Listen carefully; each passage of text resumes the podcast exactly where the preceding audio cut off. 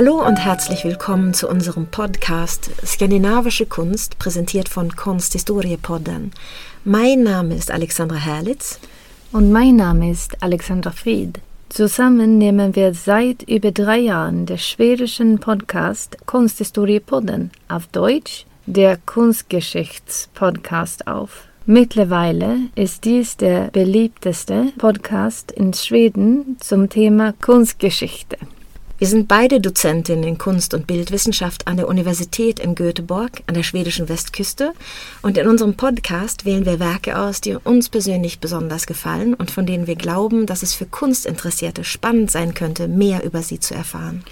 So sprechen wir zum Beispiel über den Entstehungsprozess von Kunstwerken, die Epoche, in der sie entstanden sind. Wir stellen der Künstler vor wir sprechen über die Bedeutung der Werke und wir erzählen die ein oder andere unterhaltsame Anekdote. Im Laufe der Jahre haben wir viele Nachrichten auf Deutsch bekommen von Leuten, die gerne unseren Podcast hören wollen, aber Schwedisch nicht verstehen. Deshalb haben wir uns überlegt, unsere Folgen, die skandinavische Kunstwerke behandeln, ins Deutsche zu übersetzen und noch einmal auf Deutsch aufzunehmen. Und diese Folgen kann man also ab jetzt unter dem Namen Skandinavische Kunst präsentiert vom Kunsthistorie-Podden überall finden, wo es Podcasts gibt. Die Bilder, über die wir sprechen, sind immer auf unserem Instagram-Account Skandinavische Kunst zu finden. Im heutigen Podcast sprechen wir über ein Kunstwerk, das in Schweden sehr bekannt und beliebt ist, nämlich Richard Bergs Nordischer Sommerabend. Ein Bild, das kongenial die besondere Stimmung an einem lauen Sommerabend in Schweden ausstrahlt. Es handelt sich um ein 1,70 Meter mal 2,23 Meter großes Gemälde in Öl auf Leinwand und es hängt heute in der Fürstenbergschen Galerie des Göteborger Kunstmuseums. Das Gemälde ist auf 1899 bis 1900 datiert und wurde dem Museum in 1902 von dem Göteborger Mäzenen Gothilda und Pontus Fürstenberg vermacht. Das Werk Nordischer Sommerabend wurde zum ersten Mal 1901 in Stockholm auf einer Ausstellung des schwedischen Künstlerverbands Konstnärsförbundet gezeigt. Es ist ein Gemälde, das, wie der Titel sagt, wunderbar die nordische Mitsommerzeit einfängt. Wir sehen eine Frau und einen Mann, die auf einer Terrasse stehen und auf das Wasser und die in weiches Abendlicht getauchte, üppige Natur blicken. Der Mann und die Frau stehen in einigem Abstand voneinander und lehnen sich jeweils an einen Balken. Sie haben ihre Köpfe vom Betrachter ab und der Landschaft im Hintergrund zugewandt. Die Strahlen der Abendsonne fallen auf die ruhige Szene, die sich vor unseren Augen entfaltet. Bevor wir uns das Werk und seine Komposition genauer ansehen, wollen wir der Künstler vorstellen, der hinter dem Werk steht. Richard Berg wurde 1868 in eine Künstlerfamilie hineingeboren. Er studierte zunächst in Stockholm, unter anderem an der Kunstakademie, der Akademie der schönen Künste, und setzte dann, wie viele seiner schwedischen Künstlerkollegen auch, seine Studien in Paris an der Akademie Colarossi fort. 1883 debütierte er auf dem Pariser Salon und wurde Mitglied der Gruppe Opponenterna, den Opponenten. Aus den Opponenten wuchs später der Konstnärsverbundet hervor, also der Künstlerverband, dies war eine Gruppe schwedischer Künstler, die sich ähnlich wie die Sezessionen in München, Berlin und Wien gegen die Traditionen und Vorschriften der Stockholmer Kunstakademie auflehnten und modernere und liberalere Konzepte befürworteten. Ab 1893 war Berg zusammen mit seinen engen Freunden Nils Krüger und Karl Nordström im Warberg tätig, wo sie in einer Künstlerkolonie, die als Warbergskolan Warbergschule bekannt wurde, stimmungsvolle Landschaftsbilder schufen. In dieser Zeit malte Richard Berg eines seiner berühmtesten Gemälde, Der Ritter und das Mädchen, das sich heute im Kunstmuseum Thielska Galleriet in Stockholm befindet. Bergs Motive konzentrierten sich mehr und mehr auf nordische Landschaften und er schuf Werke im Geist der Nationalromantik, insbesondere nach einem Auslandaufenthalt in Italien von 1897 bis 1898.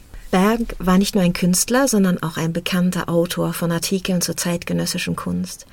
Im Jahr 1915 wurde er Direktor des Schwedischen Nationalmuseums.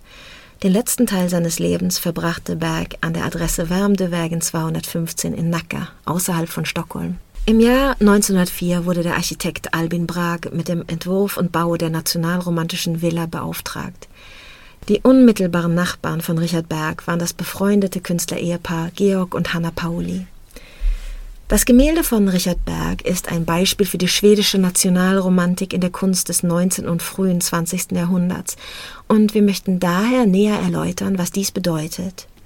Der Name deutet darauf hin, dass es sich um eine Kunstform handelt, die das Konzept der Nation romantisiert und hier vor allem die Geschichte und die charakteristische Natur des Landes. Nationalromantische Kunst war im 19. Jahrhundert nicht nur eine Strömung im Schweden, sondern in den meisten europäischen Ländern. Es war ein Jahrhundert der Nationenbildung in Europa und die Kunst spielte hierbei eine wichtige Rolle. Nach der Französischen Revolution und den Napoleonischen Kriegen hatte sich die politische Landkarte Europas erheblich verändert. Der Wiener Kongress von 1814 bis 15 ordnete die europäische Landkarte neu, indem er neue Grenzen festlegte und neue Staaten schuf. Damit begann das große Werk der Schaffung einer nationalen Gemeinschaft. Es sind sehr komplexe Prozesse, die im Hintergrund wirken und dazu führen, dass sich die Menschen, die innerhalb der Grenzen einer Nation leben, einander zugehörig fühlen. Zum Beispiel indem man versucht, ein gemeinsames Verständnis zu schaffen von bedeutenden historischen Ereignissen für die Nation und von Literatur, Kunst und Musik, die die nationale Identität widerspiegeln und die man im 19. Jahrhundert zu verankern sucht. In der bildenden Kunst geht es vor allem darum, landestypische Motive zu schaffen. Im 19. Jahrhundert schufen Maler wie Bengt Nodenberg und Johann Friedrich Höckert, die der Düsseldorfer Schule zugerechnet werden, Genrebilder, das heißt Motive, die die schwedische Volkskultur mit ihren charakteristischen Holzhäusern und der Landbevölkerung in ihren Trachten darstellen. Mitte des 19. Jahrhunderts wurden auch mehr und mehr Motive aus der altnordischen Mythologie in der bildenden Kunst aufgegriffen. Ende des 19. Jahrhunderts, als Richard Berg tätig war, schlug die nationalromantische Kunst in Schweden eine neue Richtung ein. Unter anderem waren stimmungsvolle Landschaftsbilder gefragt und Motive, die die schwedische Natur und ihre charakteristischen Merkmale romantisierten. Vor allem Dämmerungslandschaften wurden im sogenannten nordischen Licht gemalt. Mit einem solchen Dämmerungsbild haben wir es auch hier mit dem Gemälde Nordischer Sommerabend zu tun. Wohl die meisten schwedischen Künstler, die in den letzten Jahrzehnten des 19. Jahrhunderts aktiv waren, hatten Zeit im Ausland verbracht, vor allem in Paris und Frankreich. Und als sie Mitte der 1880er Jahre nach Schweden zurückkehrten, konnte man der Kunstkritik entnehmen, dass sie darum kämpfen mussten, als schwedische Nationalmaler anerkannt zu werden. Zunächst wurden sie dafür kritisiert, dass sie in ihrer Kunst moderne französische Stilzüge übernommen hatten, was nach all den Jahren, die sie im Ausland verbracht hatten und von der modernen Kunst beeinflusst waren, ja auch kaum verwunderlich ist. Aber jetzt, wo sie zu Hause waren, malten sie schwedische Motive für ein schwedisches Publikum, ein Thema, worüber die Künstler auch selbst viel schrieben, um ihren Platz als schwedische Maler am Ende des 19. Jahrhunderts zu behaupten. Richard Berg schrieb in einem Brief, wir müssen Schweden werden. Wir sind jetzt lange genug Franzosen gewesen. Wir müssen die französischen Handschuhe ausziehen und in unsere Peau de Suède schlüpfen. So werden wir das schwedische Publikum vollständig für uns einnehmen. Wir müssen seine feinsten Herzensfäden in Schwingung bringen. Dann wird der Sieg für immer unser sein. Man kann sagen, dass Richard Berg eine der Vorgrundgestalten der schwedischen Nationalromantik ist und seine Stimme durch die vielen von ihm veröffentlichten Schriften am meisten Gehör fand. Darin machte er geltend, dass die frühere Kunst des 19. Jahrhunderts in Schweden nicht echt sei, sondern schwedische Motive in einem deutschen Stil darstelle und man sich zu sehr an den Vorbildern der Düsseldorfer Schule orientiert habe. Berg behauptete, dass dagegen die nationalromantische Kunst, die er und seine Freunde Ende des 19. Jahrhunderts schufen, die erste wirklich schwedische Kunst sei. Nun mag man sich fragen, wie es eigentlich um die zuvor erwähnten französischen Handschuhe stand. Um 1900 trug die nationalromantische Kunst in Schweden deutliche Spuren französischer Strömungen wie des Impressionismus, Japonismus und Synthetismus. Dies fällt jedoch nicht so sehr auf, wenn es sich um Motive handelt, die typisch schwedisch sind. Aber auch die Dämmerungslandschaften haben ihren Ursprung in der französischen Kunst der zweiten Hälfte des 19. Jahrhunderts, in der viele Gemälde melancholische Abendszenen zeigen, oft unter dem Titel Crépuscule, was auf Französisch Dämmerung bedeutet.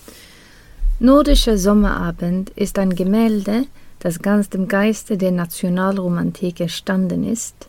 Das Werk stellt einen Sommerabend voller Melancholie mit einer schönen schwedischen Landschaft im Hintergrund dar, die vom charakteristischen Abendsonnenlicht beleuchtet wird. Man hat den Eindruck, dass es eine stille Momentaufnahme ist. In Wirklichkeit aber ist das Gemälde über mehrere Jahre hinweg entstanden und auch nicht nur in Schweden. Nach vielen längeren Auslandsaufenthalten in den 1880er und 1890er Jahren ließ sich Berg in Stockholm nieder. Die Idee für den nordischen Sommerabend entstand während einer Studienreise in der Art einer Grand Tour, das heißt einer Bildungsreise, bei der man verschiedene kulturelle Sehenswürdigkeiten besucht. Berg war noch nie in Italien gewesen, hatte aber schon lange davon geträumt, dorthin zu reisen.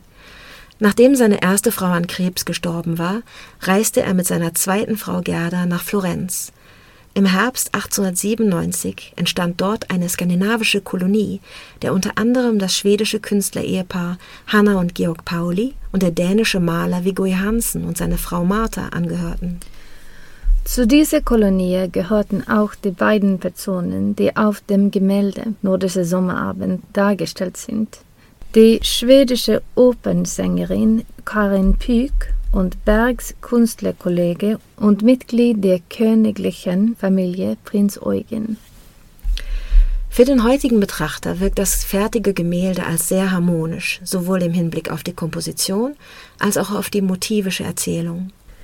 Richard Berg arbeitete sich hierfür jedoch über mehrere Jahre und an verschiedenen Orten durch verschiedene Vorstudien und Ölskizzen, bis die endgültige Version vollendet war. Der Hintergrund, der eine schwedische Landschaft zeigt, basiert auf einem Blick von Gut Ekholmsnäs auf der Insel Lidingö. Das kleine Herrenhaus von Ekholmsnäs war vom 1897 bis 1900 Bergs Sommerresidenz. Und auf dem Gemälde sehen wir den Blick von der Terrasse auf die Bucht Kyrkviken. Es ist nicht ganz leicht, die Entstehungsgeschichte des Werks aus der früheren Forschung zusammenzufügen, das verschiedene Versionen gibt. Jedoch scheint Berg eine erste Ölskizze für das Werk in Assisi in Italien gemalt zu haben. Auf dieser Ölskizze ist die Sängerin Karin Pyk ohne männlichen Gegenpart abgebildet. Karin Pyk wurde als schlanke und charaktervolle blonde Frau aus Göteborg beschrieben, die in Europa und den Vereinigten Staaten tätig war Nachdem sie eine Erbschaft erhalten hatte, die sie unabhängig machte, kehrte sie nach Stockholm zurück, wo sie mit Künstlern und der Aristokratie verkehrte. So kam sie in den Freundeskreis von Berg. Der Schriftsteller Per Hallström wird als erstes Modell für den männlichen Gegenpart genannt. Schließlich aber ist es Prinz Eugen, der diese Rolle übernimmt. In diesem Punkt gehen die Berichte jedoch auseinander. So wird in anderen Schilderungen erwähnt, dass Berg zurück in Stockholm die Arbeit an dem Bild, das er in Italien begonnen hatte, wieder aufnahm.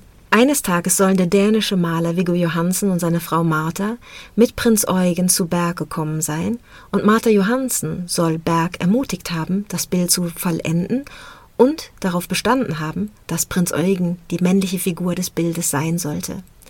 Es ist kaum möglich, ein genaues Bild der Ereignisse zu zeichnen, da in Assisi der gleiche Personenkreis verkehrte wie in Stockholm. Die Arbeiten an dem Gemälde Nordischer Sommerabend werden im Sommer und Herbst 1899 fortgesetzt.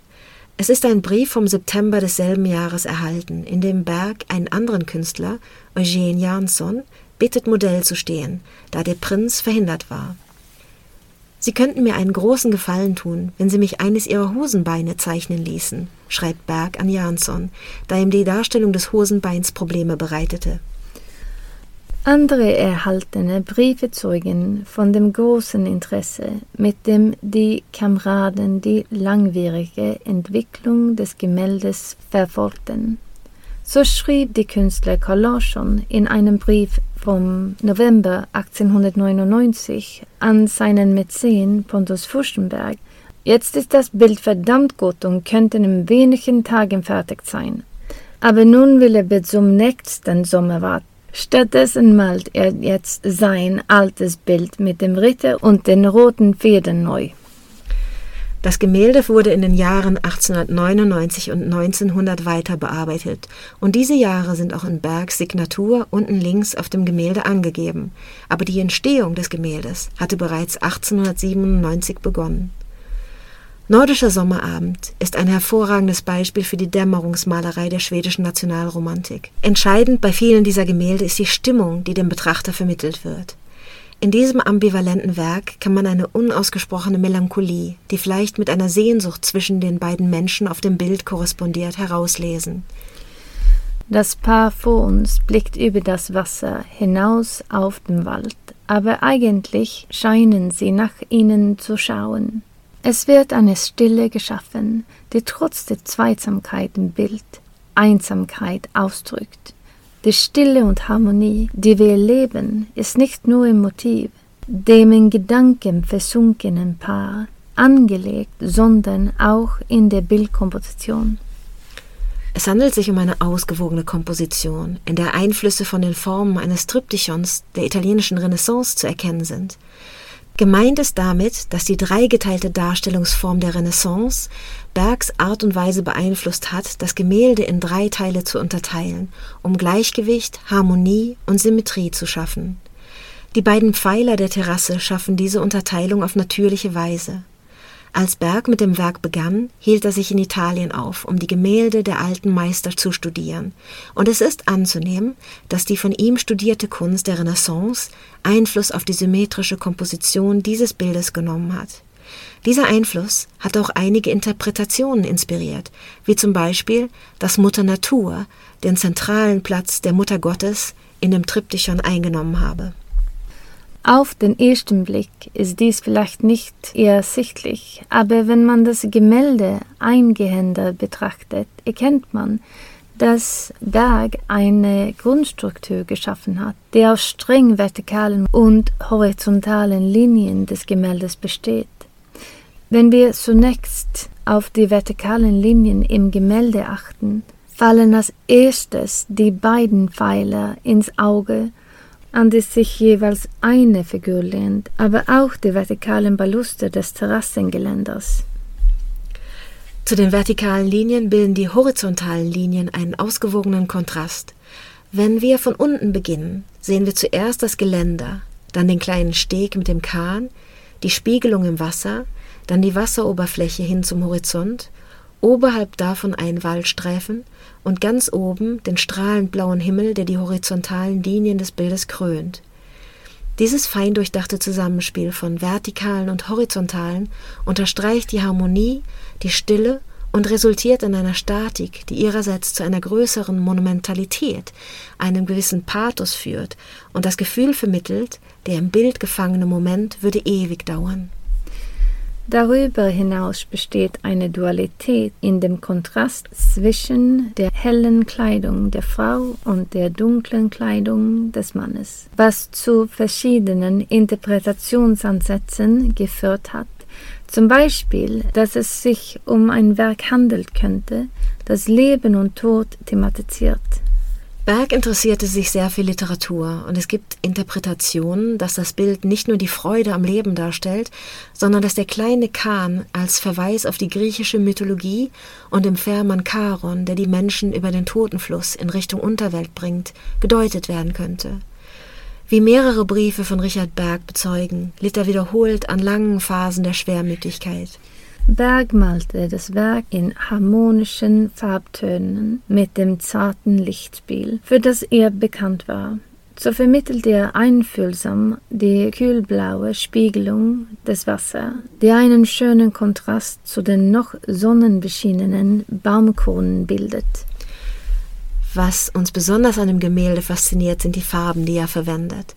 Wenn man ganz nah vor dem Bild steht, haben die Sonnenlichtreflexionen im Kleid der Frau und auf dem Pfeiler hinter ihr beinahe die Intensität von Neonfarben, während man sie von größerer Entfernung aus als natürlich für eine Szenerie wahrnimmt, die von der warmen Abendsonne beschienen wird. Generell lässt sich sagen, dass das Gemälde eine große Suggestivkraft entwickeln und Raum für viele verschiedene Interpretationen lässt.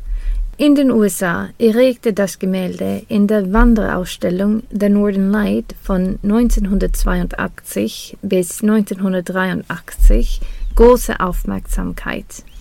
Die amerikanische Rezeption konzentrierte sich beispielsweise auf die erotische Aufladung des Gemäldes, während in Schweden immer besonders die Beziehung zwischen Mensch und Natur in den Vordergrund gestellt wurde. Die Frau und der Mann stehen in einiger Entfernung voneinander.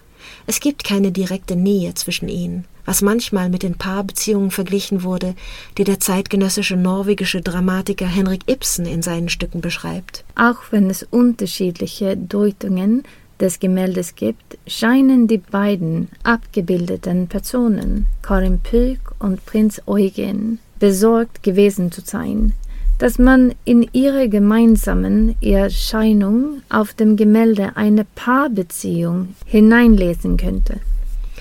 Beide betonten zwar, dass sie nicht gleichzeitig für Berg posiert hatten, in jedem Fall löste ihre Anwesenheit auf dem Bild unwürdigen Klatsch aus, wie die Schwester von Karin Pyk dem Kunsthistoriker Sixten Strömbom bei seinen Nachforschungen erzählte.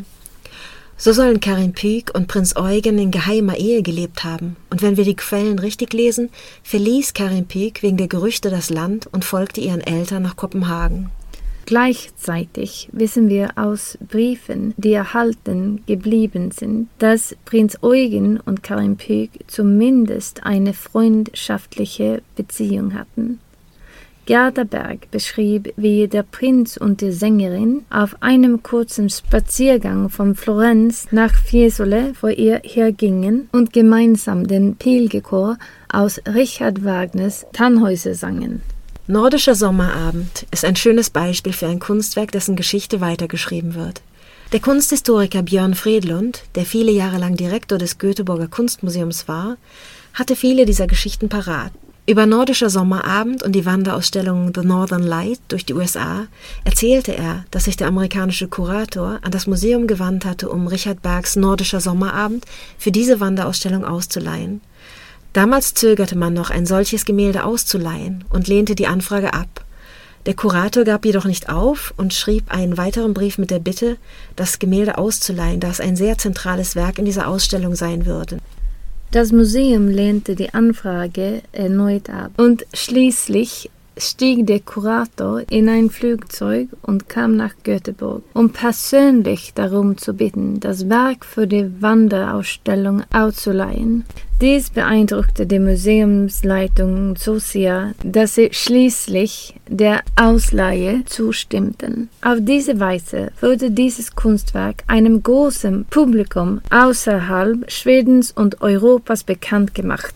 Vielen Dank fürs Zuhören. Wir hoffen, dass ihr die nächste Folge auch anhören wollt, die nicht zuletzt eine Überraschung sein wird, denn welches Werk wir als nächstes besprechen werden, verraten wir hier noch nicht.